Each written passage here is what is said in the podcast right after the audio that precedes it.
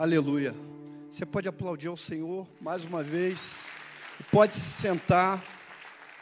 Eu sei que eu estava mais bonito de máscara, mas preciso tirar, né? Amém? Louvado seja o nome do Senhor. Sempre difícil pregar, a gente sempre fica nervoso. Sempre há um temor de Deus no nosso coração, e isso é bom. Mas eu escolhi estar aqui pregando a palavra. E nós escolhemos o tempo todo. Doutora Silvana é psicóloga, sabe, né? A nossa vida é feita de escolhas. Nós escolhemos coisas, nós escolhemos coisas grandes e nós escolhemos coisas pequenas também. Escolhemos, por exemplo, no supermercado frutas, né? Já vi alguns irmãos aqui no mercado próximo, que eu não vou falar o nome, né?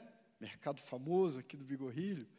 O povo lá escolhendo, e a irmã escolhe lá uma laranja. Outro dia eu fiquei olhando, a irmã escolheu sete laranjas.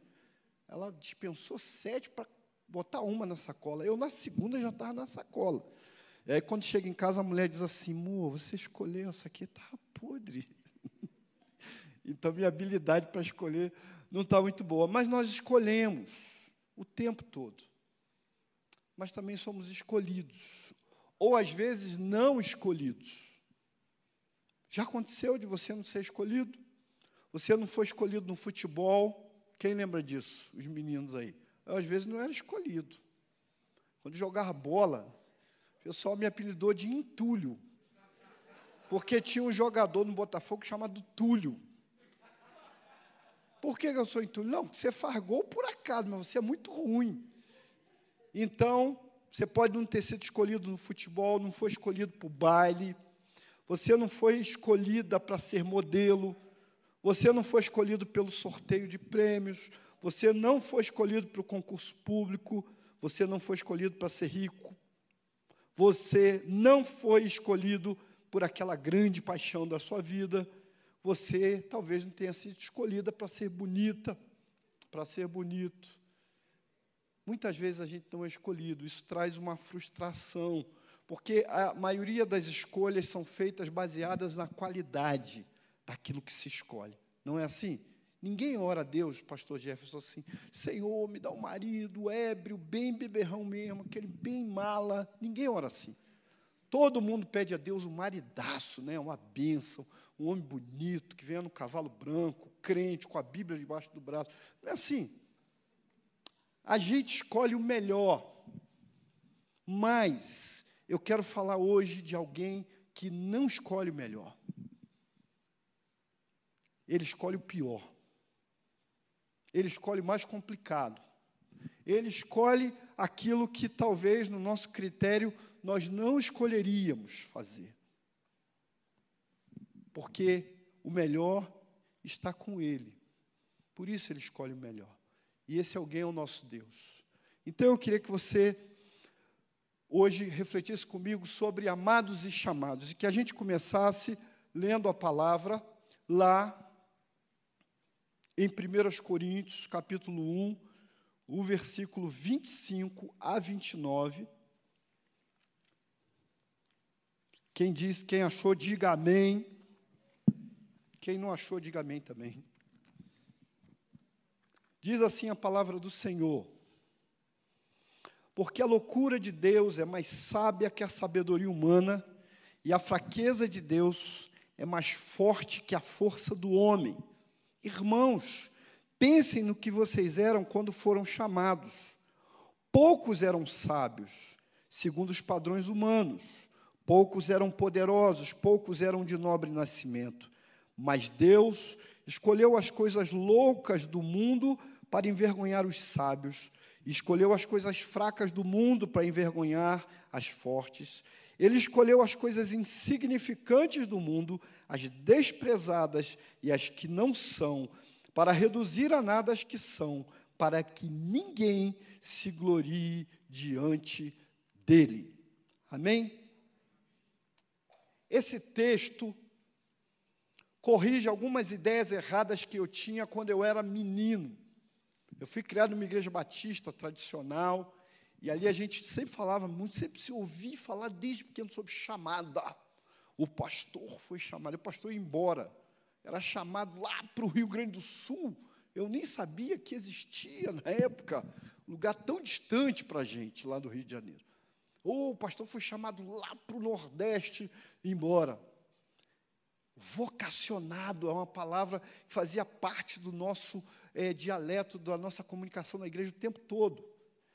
E a gente desenvolveu, e, e eu também desenvolvi, algumas coisas erradas sobre esse pensamento. Mas essa noite eu quero falar para crentes, para jovens, para quem se converteu hoje de manhã, ou para quem já se converteu há muito tempo. Para quem está aqui, para quem está assistindo na internet, para quem assistiu hoje, na data que esse culto está sendo gravado, ou para quem vai assistir daqui a algum tempo. Eu quero que você reflita comigo sobre a sua própria vida, sobre a sua própria chamada. Será que Deus chamou você? Afinal de contas, quem Deus chamou? Para que Deus chamou? E o, a primeira coisa, pastor Maurício, é a gente corrigir algumas ideias erradas que foram desenvolvidas, que foram aprendidas, que foram observadas sob chamada. Primeira coisa que a gente precisa entender e que a gente precisa corrigir é que nós não podemos mais pensar como no passado de alguns que foram chamados porque tinham qualidades ou habilidades especiais. Esse texto mostra que Deus não chamou ninguém bom, o melhor, o mais inteligente, o mais bonito, o que jogava melhor. Deus chamou pessoas simples e Ele as capacita. Por que a imagem do grande Zico? Pastor Sebastião vai gostar disso. Zico, um grande jogador, como outros, vocês tiveram aqui no Paraná o Alex, outro grande jogador, e outros grandes jogadores, mas o Zico foi um renome. Mas o Zico falhou. O Zico perdeu um pênalti na seleção e ficou marcado por isso. Não só o Zico, como outros ficaram marcados. Quem não lembra do Bajo? A rapaziada que gosta de futebol sabe que o Bajo trouxe grande alegria a essa nação quando ele chutou uma bola que caiu lá em casa, o pênalti que ele bateu, pastor Calixto. A bola quicou, caiu lá no meu quintal, eu guardei até hoje. Quem não lembra do Roberto Carlos, né? que foi injustiçado no meu, no meu entendimento, depois eu até converso com o pastor Maurício, que entende tudo de futebol, porque até hoje ele é acusado de estar acertando o meião. Para mim, aquela seleção era toda fraca mesmo. E quem não lembra agora, recente, Simone Biles, né? Fantástica! E não conseguiu fazer o que tinha que fazer, falou inclusive em demônios está perturbada emocionalmente. A qualidade, o seu talento não impressionam Deus nem um pouquinho, porque ninguém é perfeito. E quem se acha perfeito tem o dia, pastor Daniel, da sua queda. Lembram? Essa semana eu gravei um videozinho lá no meu canal, eu tenho um canalzinho, e eu gravei um vídeo sobre orgulho. E falei de Herodes. Herodes, eu fiz isso tudo. E comeu, morreu comido de bichos, porque não deu glória a Deus. O outro teve uma sorte um pouco melhor, Nabucodonosor só pastor, ficou um tempo comendo capim e tomando relva. A glória de Deus, Ele não dá para ninguém, é dele, Ele é o Senhor. Você acha que canta muito bem, a glória é dele. Você acha que prega muito bem, a glória é dele. Você acha que você é um grande missionário, a glória é dele. Você acha que você é poderoso ou poderosa em oração, a glória é dele, meu irmão. Só que a gente acha que pode puxar a glória para a gente. Nossa vaidade, nosso orgulho, a nossa soberba faz isso com a gente. E aí o apóstolo Paulo vai ensinar um povo, o povo já estava em confusão. Já tinha um partidarismo dentro daquela igreja. Eu sou de Paulo, eu sou de Apolo, Apolo é um grande pregador, viu, pastor Jefferson? E eles querem dizer assim, vocês são todos carnais. Vocês são tudo fraco. Vocês são crianças na fé. Eu não pude escrever para vocês como espirituais. Vocês são carnais. Se você ler esse capítulo, você vai entender por que, que Paulo fala isso. E aí ele diz assim: Deus escolheu fracos para confundir fortes, tolos para confundir os sábios, coisas vis, desprezíveis, rejeitadas, para confundir aquelas coisas que se acham tanta coisa. Então, esse é o primeiro equívoco, achar que você será chamado por uma qualidade que você tem. Você não tem qualidade nenhuma, você é tímido. Pastor, não sei falar. É você que Deus quer. Não, pastor, não sei pregar. É você que Deus quer. É você que Deus está chamando. Deus usou um homem de 1,90m, policial militar, quando eu era menino, me levou para pregar, eu com 14 anos de idade, pastor Watson. Pensa o cara pregar mal, e o microfone dava choque, e ventava, e o esboço fazia assim. Eu não sei nem o que, que eu falei. Eu sei que depois daquele dia, nunca mais pararam de me chamar para pregar nos adolescentes, o pessoal, os meninos conversavam entre si, pastor é, Calixto, e diziam assim: não, ele não sabe pregar, mas pelo menos ele tem coragem, bota ele lá. E aí me empurrava para lá e eu ia pregar, sem saber, em fraqueza, em insuficiência. Quando você está com a sua caçamba vazia, Deus enche. Mas se a sua caçamba estiver cheia demais, não tem lugar para Deus. Então Deus está chamando gente que não é gente pequena. E outro, outro argumento que se usa muito é: não, tudo bem, isso aí que o senhor falou é uma benção, pastor, mas quer saber? É, Deus chamou o pessoal realmente aí, chamou o pastor Calixto, ele foi missionário, ele Silvano, mas a mim não, não, eu não. Deus não me chamou. Deus não me chamou, chamou eles, mas não a mim. Alguns são chamados, eu não e você continua baseado. Se antes você estava baseado é, e não ser chamado pela capacidade, agora pela incapacidade. E aí eu lembro da história real que eu li há anos atrás num livro sobre seu senhor Manuel. O senhor Manuel morreu em 1997. Em 1997, no seu sepultamento, a sua história, essa história é real, a história do senhor Manuel Silva foi contada. Manuel Silva era um fundidor no Rio de Janeiro, trabalhava com ferro. Ele odiava o patrão. Ele era negro e o patrão odiava negros. E ele, o patrão odiava três coisas: torcedores de futebol, negros e funcionários sindicalizados. E ele era as três coisas. Mas ele um dia teve uma ideia genial: vou matar o patrão.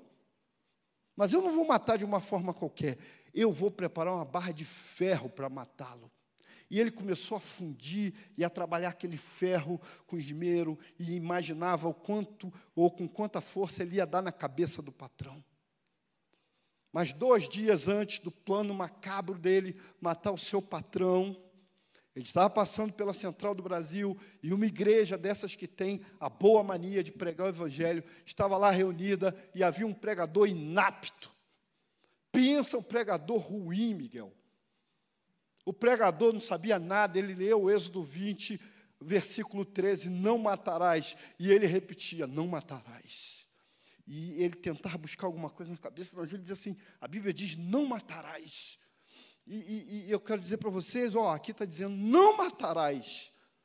E aquele homem parou e ele foi impactado pelo Espírito Santo de Deus, chorando no final. Ninguém entendeu nada, ele está chorando por quê? O cara só conseguiu falar não matarás mais ou menos umas 400 vezes.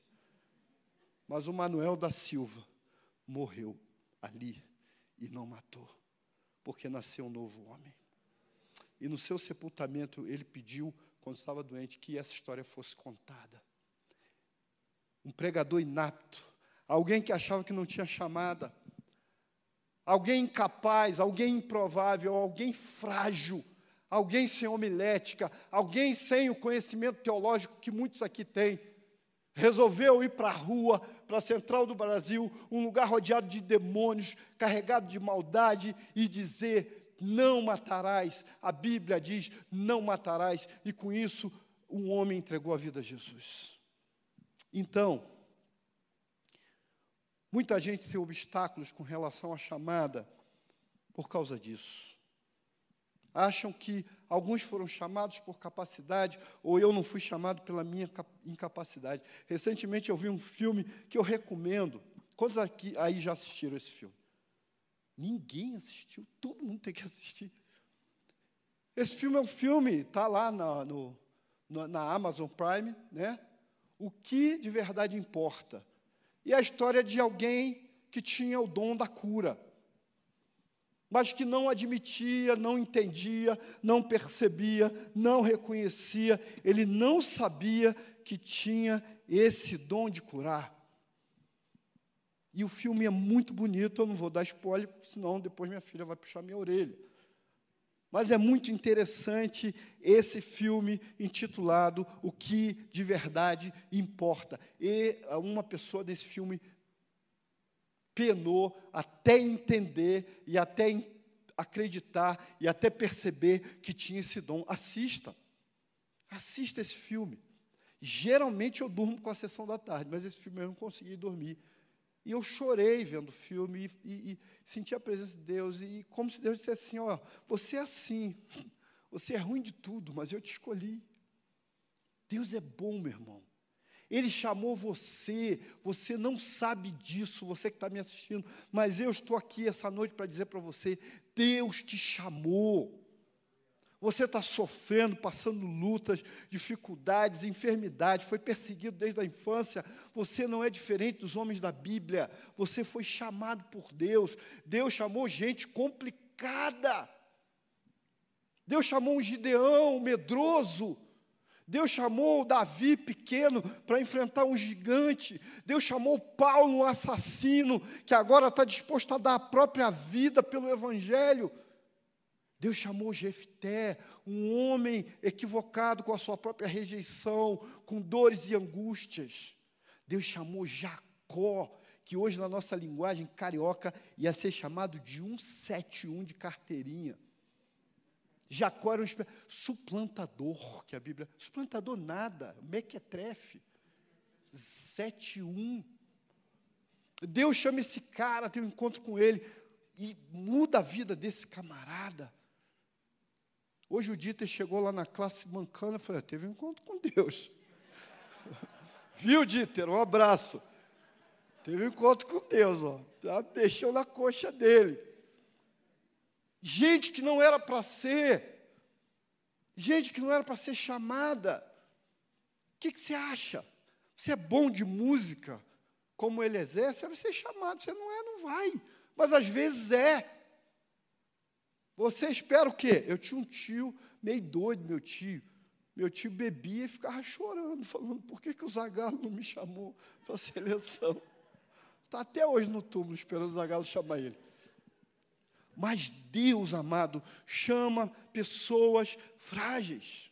E eu, eu, hoje eu quero, embora isso não seja muito comum, mas eu quero dar testemunho da minha chamada para você que é moço e para você que é velho também. Quem sabe isso toque no seu coração e você entenda o processo de Deus na sua vida. Porque a gente acha que não. A gente estou passando terror. A primeira coisa que eu penso é: Deus quer me matar. Quem aqui já pensou assim? Eu um dia fiz uma oração dessa. Pensa, eu com fusquinha, Silvana, amarelo, emprestado, com a bia desse tamanzinho, a gasolina acabou no meio da Via Dutra. E agora? E eu correndo com um garrafão de gasolina para comprar, deixei a mulher e a filha lá no fusquinha amarelo. E eu cheguei perto do posto e falei assim: Deus, o senhor quer matar alguém? Me mata logo. Que coisa é isso? Que luta! que aflição, quantos problemas, quantas dores, quantas angústias, quantas noites chorando. Não deu certo, monta um negócio, não dá certo, entra no emprego, não dá certo, nada dá certo, tudo difícil, luta, luta, luta, e você pensa, Deus quer me matar. E meu irmão, é claro que a gente é responsável por aquilo que acontece com a vida da gente, com as nossas escolhas, mas na maioria das vezes, o sofrimento, Deus está te treinando.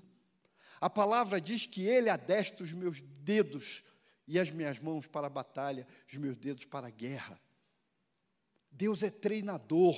Ele quer gente forte. Ele precisa de gente que se fortaleça para esses dias finais. Ele precisa que você tenha segurança no nome dele para fazer a obra e completar a obra que muitos missionários e pregadores completaram. Mas tem toda uma história para ser vivida. Eu comecei na igreja, eu era o menino mais bobo da igreja. Quando eu entrava na classe de embaixadores do rei ou de adolescente, todo mundo ria. O professor tinha dificuldade chegou ele porque eu contava todas as anedotas e piadas de todo jeito, e fazia bagunça de todo jeito. Mas na hora que alguém pregava, eu parava para ouvir aquele negócio e eu gostava daquilo.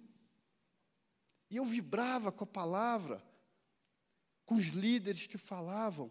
Aquilo entrava nos meus ouvidos e eu ficava ali tentando entender e crescer com aquilo. Meu pai não era crente, eu queria que meu pai aceitasse Jesus. E eu cheguei à conclusão que eu precisava pregar para o meu pai, mas eu não sabia como. E aí eu trabalhava numa fábrica junto com meu pai, havia lá um culto todo dia na hora do almoço. Se você rir dessa história, você não vai para o céu. E todo dia eu levava meu pai, tentava levar meu pai. Meu pai nunca ia, pastor Miguel. Ele dizia: Não, hoje não, hoje não. Pai, vamos hoje, tem culto. Vamos hoje. Não tinha um pregador internacional. Quem pregava lá eram os operários mesmo. Pai, hoje, vamos lá, vamos lá. E aí, pastor o dia que meu pai foi, e o meu pai era um sujeito assim, difícil. Porque o meu pai, se ele estivesse almoçando, e você chegasse perto dele e falasse assim, ó, morreu um cara lá do outro lado da linha do trem, ele já fazia assim, a cara que ele fazia era assim, ó. E ele largava o almoço. Então ele era complicado. E aí eu levo ele, na hora do almoço, tinha acabado de almoçar, levei ele para o culto. O irmão falava assim: gente, bom dia, vamos pregar a palavra. Eu falei: o irmão está sorrindo muito. Mas não era, o irmão estava com a dentadura nova. Não ri, gente. Estava incomodando a dentadura. O irmão falou assim: irmão, peraí que está atrapalhando. Pegou, tirou a dentadura, botou em cima da mesa. Tal! E pregou aquele sermão todinho sem dente. Imagina, gente, meu pai foi embora. Meu pai, quando botou o pé para fora daquele salão, virou para mim, pastor e disse assim, nunca mais eu venho. E eu ficava naquela frustração, meu pai precisa de Jesus, meu pai precisa conhecer o Senhor. Que dificuldade. E eu não entendia o que era chamada. E eu comecei a crescer e conhecer a palavra. E a minha avó adoeceu muito. E um dia eu fui no hospital visitar minha avó. Eu fui a última pessoa que vi a minha avó viva.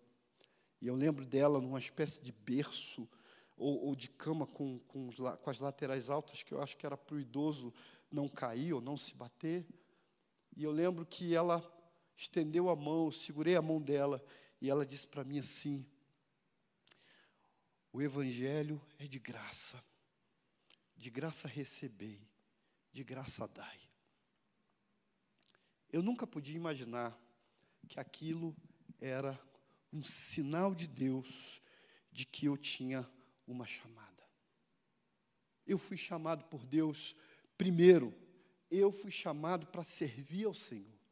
E você que está me ouvindo também é claro que a gente trabalha a cura na igreja, apoia pessoas, né, alimenta, trabalha a questão de, de insegurança alimentar, cesta básica, cuida, isso é benção, a igreja tem que fazer isso. Mas eu não gosto quando alguém diz a igreja é um hospital, isso aqui não é hospital.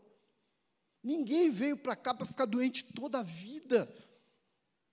Você que vem, que precisa receber a cesta em breve, vai estar dando. Você que veio endemoniado para a igreja, depois de liberto, vai libertar pessoas. Você que veio com dúvidas, vai gerar em você, o Espírito Santo, uma certeza grande, e você vai publicar essa certeza na sua vida para muitas pessoas. Deus quer usar você para o serviço dEle, para trabalhar para Ele, para fazer a vontade dEle. E você precisa entender isso. Assim que eu de fato me converti, comecei a trabalhar lá em Duque Caxias, no Rio de Janeiro, com mendigos na rua. Gente, eu tive durante dois anos uma classe de escola bíblica dominical com mendigos. Você acredita nisso, Miguel? E a meu, minha pregação era só uma: pelo amor de Deus, você não pode roubar o cobertor do outro. E o mendigo levantou a mão e disse assim: Pastor, e a cachaça pode? Era uma luta aquele negócio. Levei latada na cabeça de menino de rua. E aí eu ia para o culto, o culto faz sentido, o culto é tremendo, a igreja é uma bênção, mas a gente precisa entender que tem gente que não vai estar aqui no nosso culto. A gente precisa ir lá, falar de Jesus para eles lá. E um dia eu estava num culto, num culto desse, pensa, aliás, é aquele culto, né? Quando você olha, você pensa assim, eu acho que meu pé não está no chão. Que graça, que presença que mover do Espírito Santo, e eu chorava, aquilo lavava meu rosto, e de repente o Espírito Santo veio, o pastor Jeff disse para mim assim: imagina isso sem as paredes. Eu não tenho visão, mas eu imaginei, eu falei, é, a igreja sem paredes, como isso? E no dia seguinte, eu tive contato com o versículo de Lucas 14, 23, que diz assim: E disse o Senhor ao servo sai pelos caminhos valados, força-os a entrar, para que a minha casa se encha. Há um esforço missiológico, evangelístico que precisa acontecer na sua e na minha vida, meu irmão. É preciso força para ganhar o mundo para Jesus. É preciso esforço, trabalho. Eu não quero encerrar essa pregação hoje de uma forma emocional. Muitos vêm aqui e choram, e amanhã continua a mesma coisa. Não! Eu quero que você tome uma decisão consciente. Eu preciso servir a Jesus. Pastor, não sei fazer nada, eu também não. Mas Deus fará em você. Eu estou há sete anos nessa igreja. E, e eu tenho alegria, assim, eu vi, eu vi moços assim crescendo aqui, adolescente, permita-me citar Mateuzinho, era da minha, da minha célula de adolescente. Eu vi esse moço crescendo, virando pastor. Gente, isso me alegra, isso me emociona. Ver alguém que é um menino, que é um menino, que é um adolescente, que chega para a tua reunião assim, qual é, tio? E daqui a pouco esse cara está servindo a Jesus. E daqui a pouco esse cara está pregando muito melhor do que você, glória a Deus. Deixei alguns adolescentes no Rio de Janeiro. Fiquei triste porque alguns eu vejo na, nas redes sociais assim, completamente distantes de Deus, bebendo, largados, destruídos. Mas agora, recentemente, uma me manda uma mensagem: Pastor, preciso de uma oferta. Eu estou indo para Jocum. Falei, hã? Uma outra completamente distante também, voltou e vai ser missionária. Gente que você jogou a semente, pensou assim, não adiantou nada, né, Silvana? Trabalhei, trabalhei, trabalhei, não cresceu nada, mas de repente floresce de repente, esse cara toma uma posição com Deus e se torna um pastor, um pregador, um missionário, um obreiro na casa de Deus.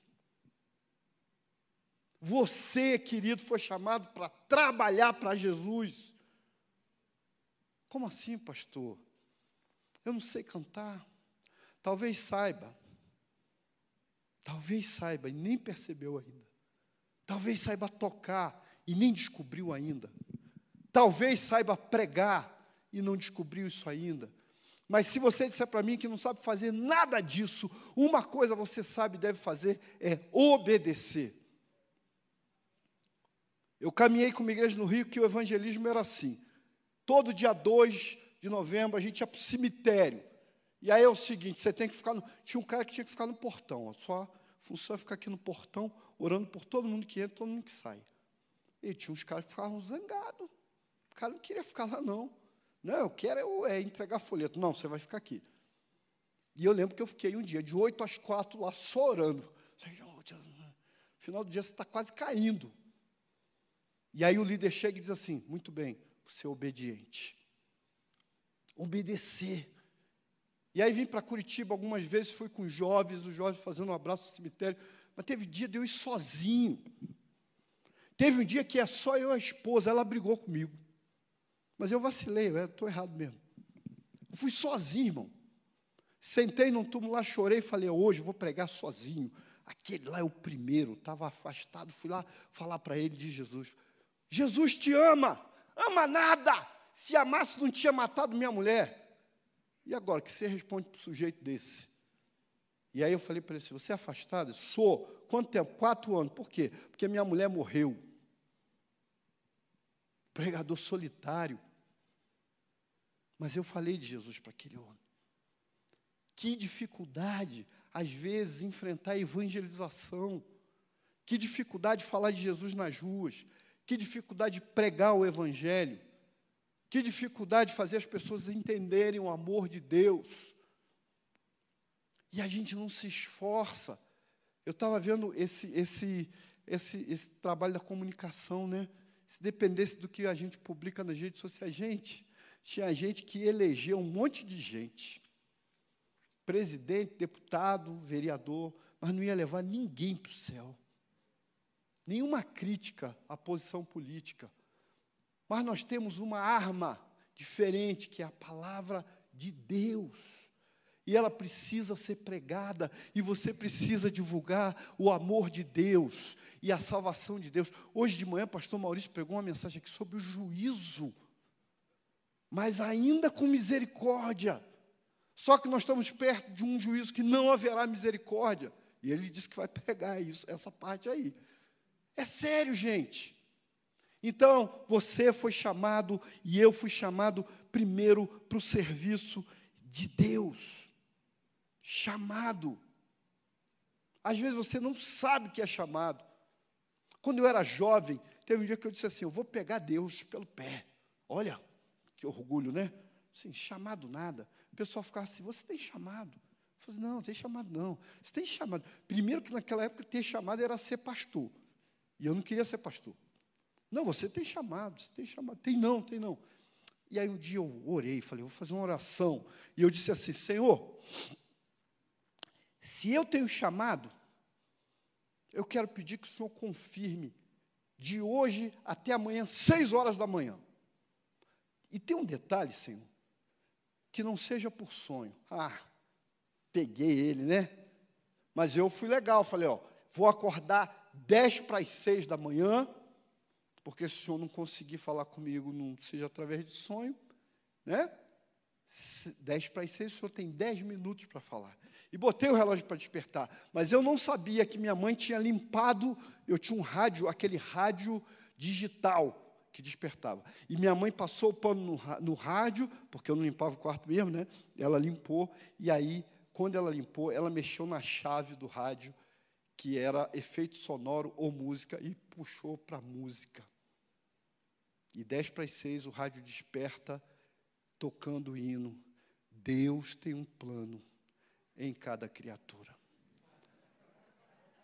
E aí penso o bobão sentado chorando e dizendo: realmente o Senhor é Deus. O Senhor me chamou. Então Deus chama você para o serviço. Todo crente, a Nauzira é uma autoridade. E Ronaldo Lidói são autoridades missiológicas no Brasil e cansam de repetir isso.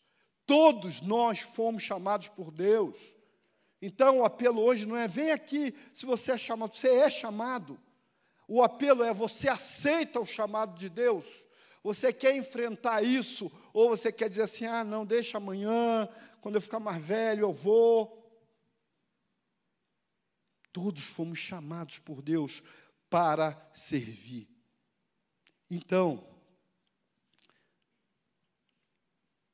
A segunda coisa que aconteceu na minha vida é que eu fui chamado para pastorear o rebanho de Deus. E isso é complicado. Por quê? Eu sou psicólogo há 27 anos, Silvana. Então eu não queria ser pastor, para quê? Mas sempre preguei, eu ia pregar. Psicólogo vem pregar na igreja. Eu pregava, sempre gostei da pregação. Mas esse negócio de ser pastor de igreja, pá, aproveitar que o pastor Sebastião não está aqui, vou falar. Posso falar, Maurício? Maurício autorizou. Gente, nunca me, me empolguei assim com ser pastor. Eu não queria o um negócio, eu, não. Fui apelidado na igreja que eu era membro no Rio de Janeiro de Jonas, porque eu não queria o pastoreio. E Deus me deu essa palavra tremenda em Jeremias. Jeremias era como você, que diz que não sabe falar, que diz que tem medo, que é uma criança, que não amadureceu para isso ainda.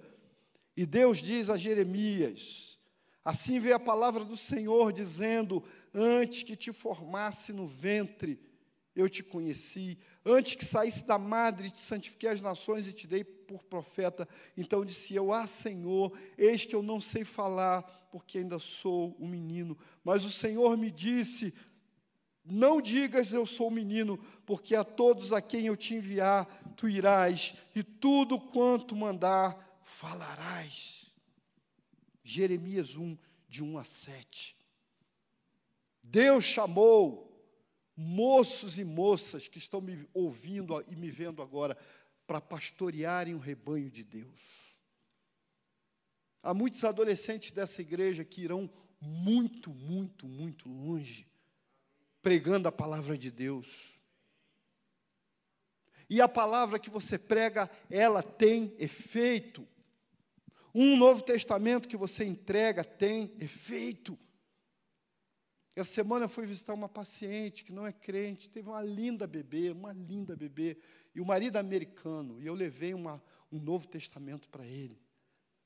E eu disse para ele: Eu quero honrar a tua nação, porque a tua, a tua nação enviou missionários à nossa terra.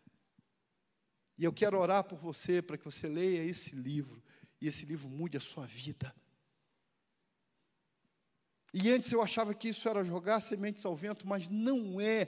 A semente cai em terra boa, frutifica, você precisa acreditar nisso. Pastor, não sei pregar, não sabe. Meu irmão, decora só João 3,16 e diz para as pessoas: Deus amou você de tal maneira que deu o filho dele por sua vida, não para que você morra, mas para que você tenha a vida eterna. Pronto, pregou tudo. Minha avó dizia que esse versículo é o resumo da Bíblia. As pessoas precisam saber do amor de Deus. Pastor Calixto estava aqui falando dos afegãos, eu fiquei pensando, esse povo vai chegar aqui. Nem todos que virão são cristãos, nem todos conhecem Jesus. E se esse povo chegar ao Brasil, nós poderemos ser missionários aqui e falar do amor de Deus para eles aqui. Você foi chamado para pastorear o rebanho de Deus. Isso não é encargo do pastor Sebastião, pastor Avison, pastor Jeff, pastor Maurício, pastor Daniel sozinhos. Não é. Nós precisamos pastorear pessoas. E Deus quer um compromisso cada vez maior com a gente. Então, entenda assim: primeiro eu fui chamado para servir, trabalhar para Deus. Aquilo era namoro. Até ganhei, pastor Alves, o título de presbítero de evangelização. Aquilo era legal. Eu adorava ir para a praça, pregar na praça. E o pastor dizia assim: o Marivaldo, quando prega na igreja, prega, mas quando ele prega na rua, ele fica igual o pinto no lixo, todo feliz. Porque era bom pregar com o mendigo falando e o cara querendo tacar pedra na gente. Aquilo me enchia o coração. Era namoro, pastor Jeff. E aí Deus me chama para um noivado você vai ser pastor. E aí, depois de conversar com um pastor que falou para mim assim, Marival, você está esperando o quê? Porque eu aceitei ser pastor quando eu estava na UTI. Eu falei, ah, como é que é? Falou assim, você vai esperar ir para a UTI? Eu falei, não, eu vou. E aí, como Deus é bom, me deu um sonho. Debaixo da minha cama tinha uma vara, e quando acordei, aquela vara tinha folhas, ela tinha crescido. E aí um pastor falou para mim: deixa de ser burro, cara. É a vara de Arão, floresceu. Deus está te chamando. Esse é o cajado de Deus na sua vida. Porque às vezes a gente não quer aceitar o chamado de Deus, a gente não entende. Eu lembro um dia, pastor Jeff estava em Duque de Caxias, um calor, 42 graus. E aí eu fui tomar uma água. Tinha um cara vendendo água e outro vendendo suco de maracujá. E aí eu fui beber água. E aí o do suco de maracujá disse assim: o varão é pastor, eu vejo o cajado. Falei, e o cara, pastor. Aí o cara é profeta. E eu ri. Ele virou e falou assim: para provar que o varão é pastor, ainda esta noite te chamarão de pastor. Eu falei, graças a Deus, pelo menos não vão chamar e dizer, louco, essa noite pedirão a tua alma. E aí eu fui para outra cidade lá do Rio de Janeiro, chamada Nova Iguaçu, trabalhava numa empresa de formatura. Eu fui lá na faculdade e eu vendia formatura. E aí eu estava lá, e aí quando eu saí, eu estou no ponto do ônibus, já rindo, pensando, tá vendo? O cara falou, tinha nada a ver. De repente, uma moça que eu nunca vi, levanta no ponto do ônibus e fala, Pastor Marivaldo, o senhor pregou lá na igreja, foi uma bênção. Eu não sabia onde enfiar a cara, gente. E eu lembrei do que aquele homem tinha falado durante o dia. E assim eu acabei aceitando o chamado de ser pastor e de servir ao Senhor como pastor.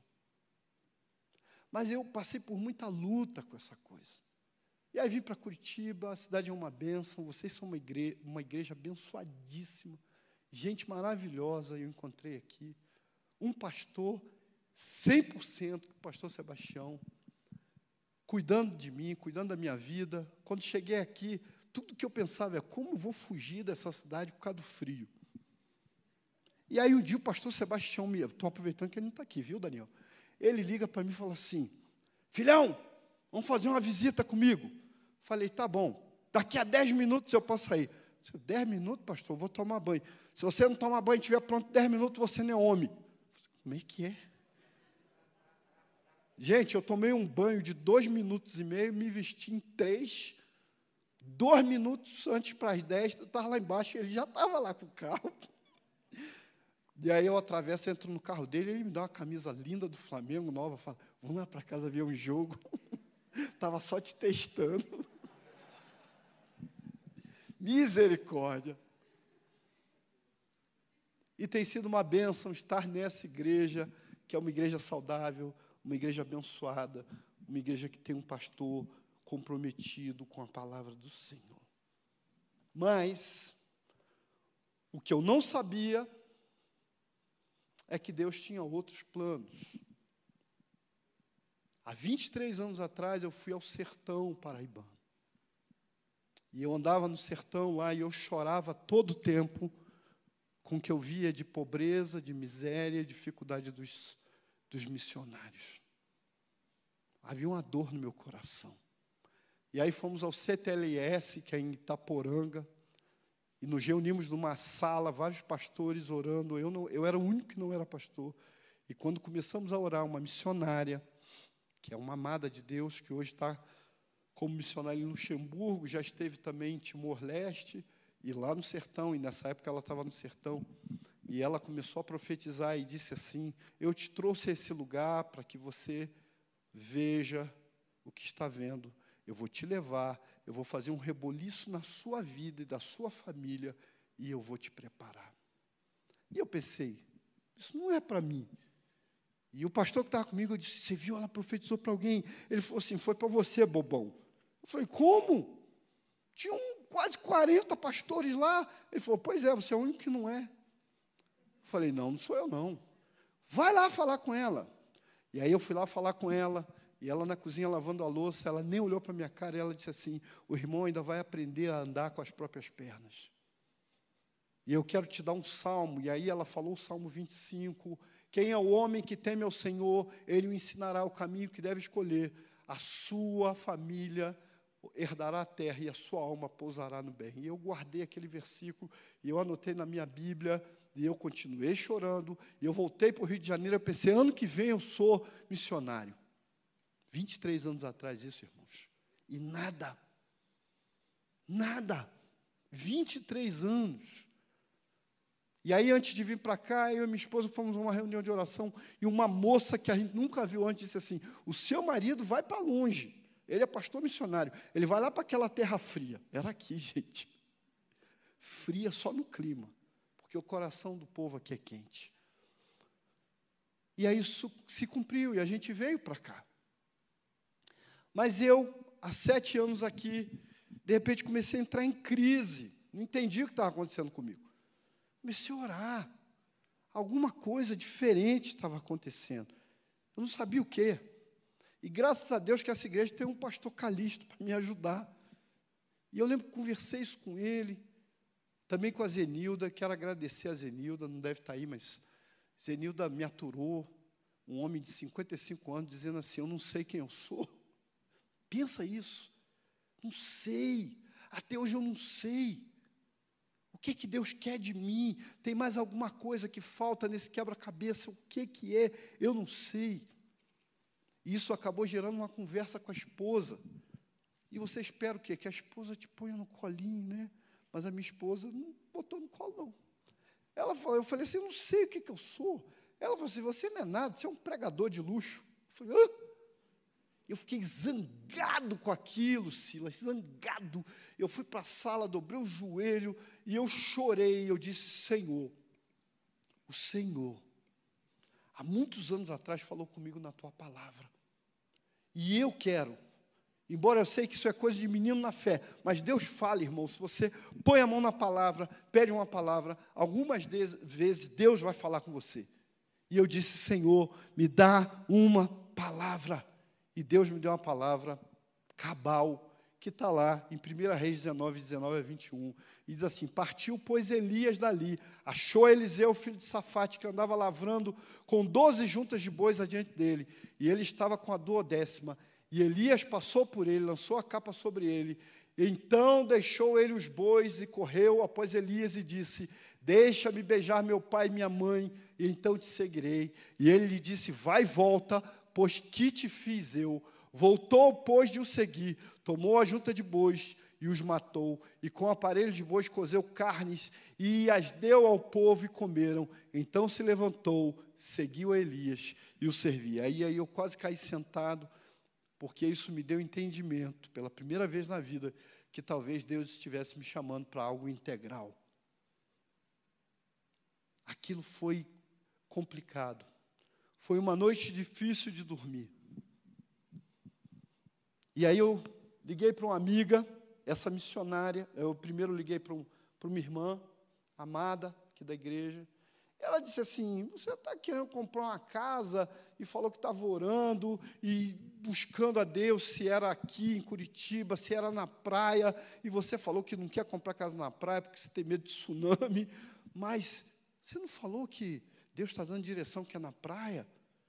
que tiveram visão de você morando na praia, que entregaram palavra, e que até mesmo a sua cunhada disse que Deus mandou você comprar uma casa na praia e não ter medo. E ela falou assim: será que essa casa não é lá em João Pessoa? E aí aquilo deu um nó na minha cabeça.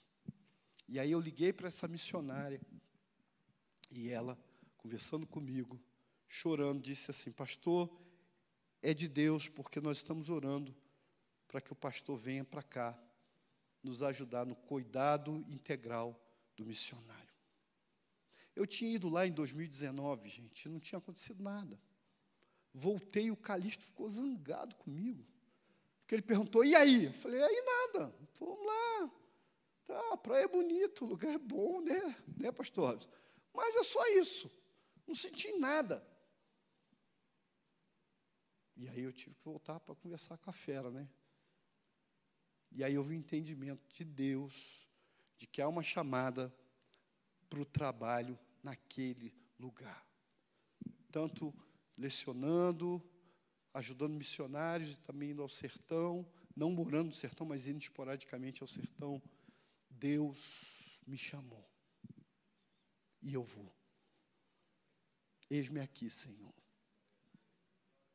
E eu creio que Deus chamou muita gente.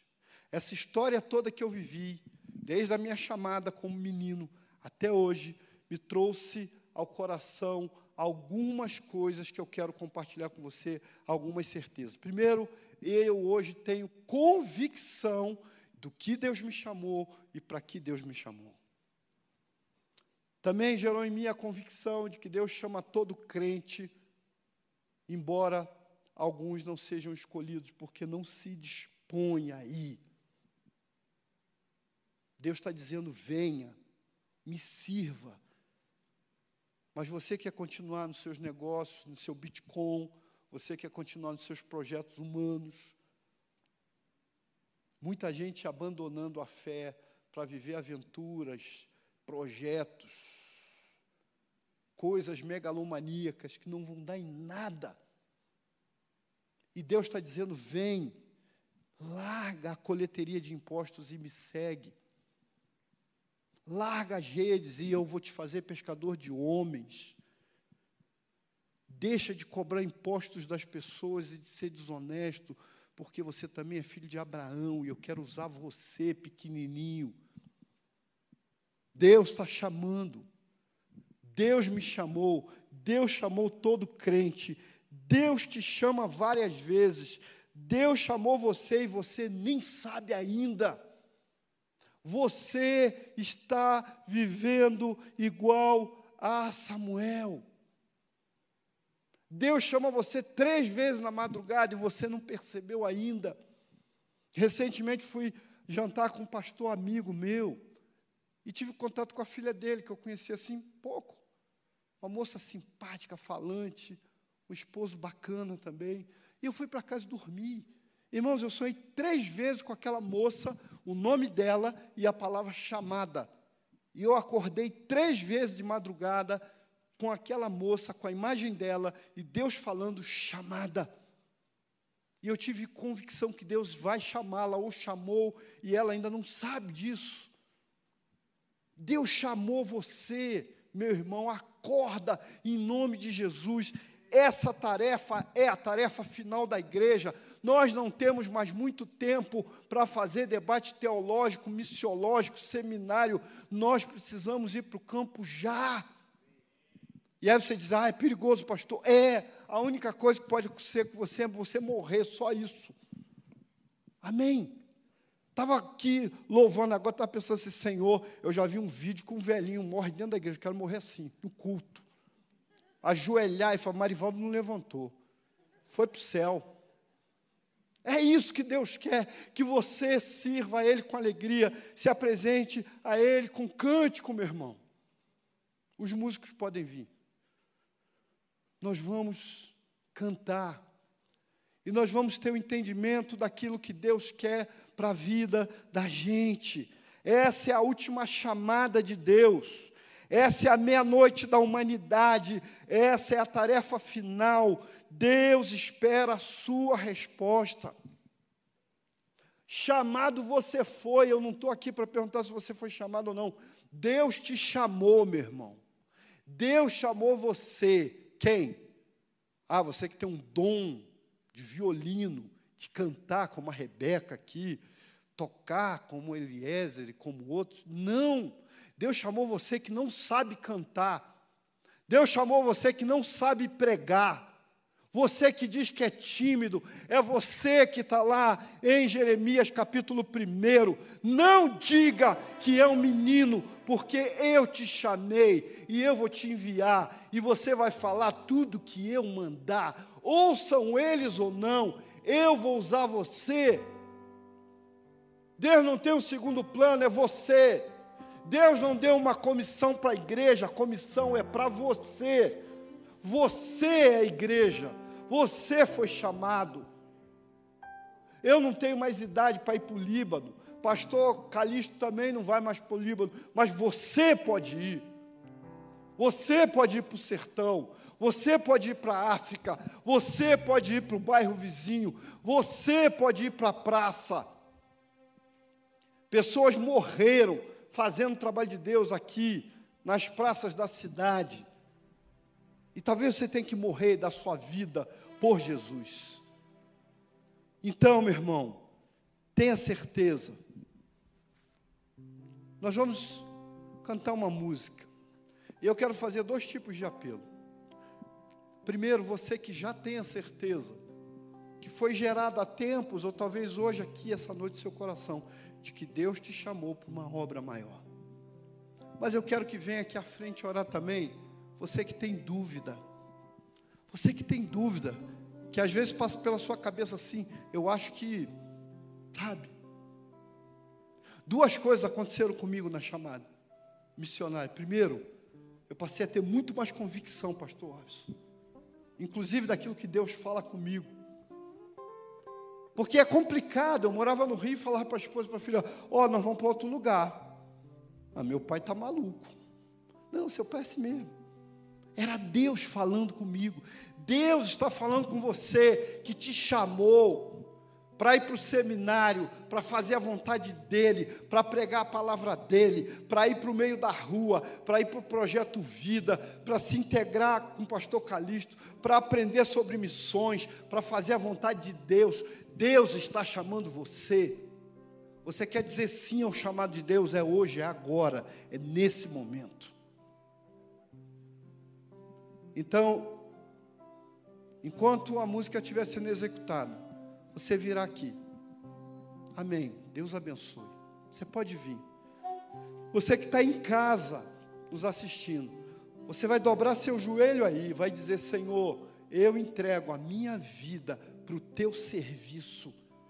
É para trabalhar, pastor, muito, e com muita alegria, com muita vontade. E o pastor Calixto vai estar orando. Você pode vir. Não se envergonhe dos homens, das pessoas. Venha. Ah, pastor, mas eu não sei o que, é que eu vou fazer. Deus dirá. Ele vai falar com você quando, onde, de que forma. Ele é Senhor. Creia nisso, mas venha. Diga essa noite, Senhor, eis aqui a minha vida. Talvez você até já trabalhe um pouquinho para Deus.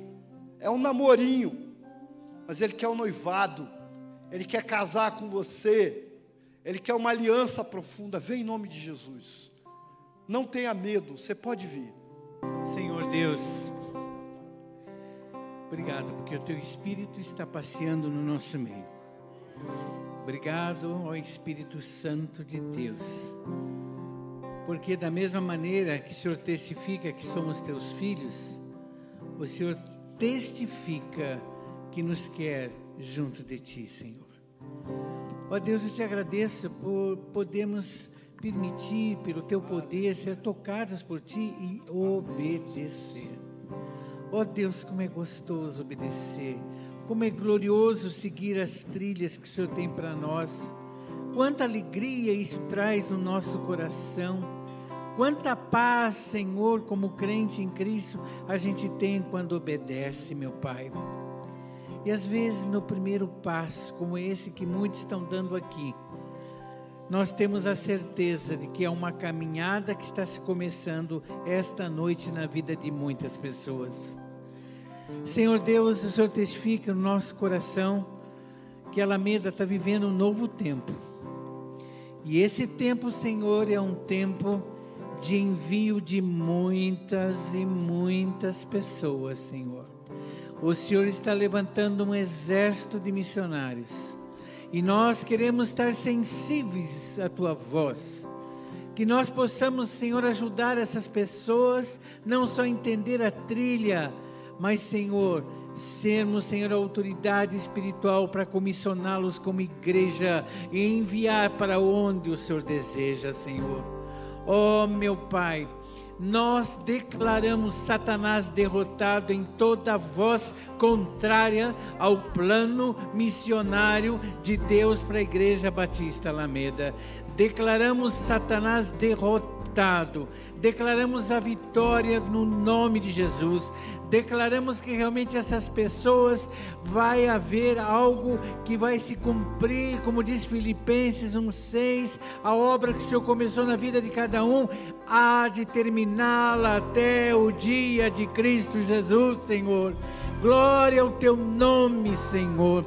Dá o coração das pessoas que estão obedecendo, e eu sei que as pessoas que estão online também tem algumas que nesse momento, o Senhor me testifica, estão tremendo, tamanho poder do teu espírito. E esse tremor do teu espírito, Senhor, levando a quebrantamento de várias vidas, que eles possam dizer lá mesmo na casa: Sim, Senhor, eis-me aqui, envia-me a mim. Oh Deus, obrigado pelo privilégio de estar nessa igreja e contemplar esse novo tempo, Senhor. Que o teu nome seja honrado e glorificado. Te agradeço pelo testemunho do teu servo. A gente tem orado por ele, Senhor. Foi tão gostoso hoje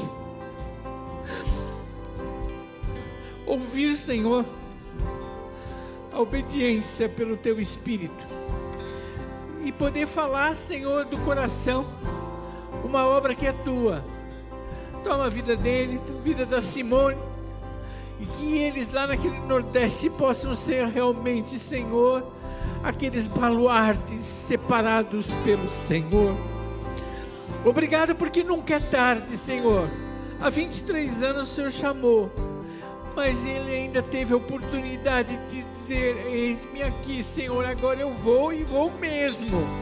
Ó oh, meu Pai, louvado, glorificado seja o teu nome, em nome de Jesus. Amém, amém, amém.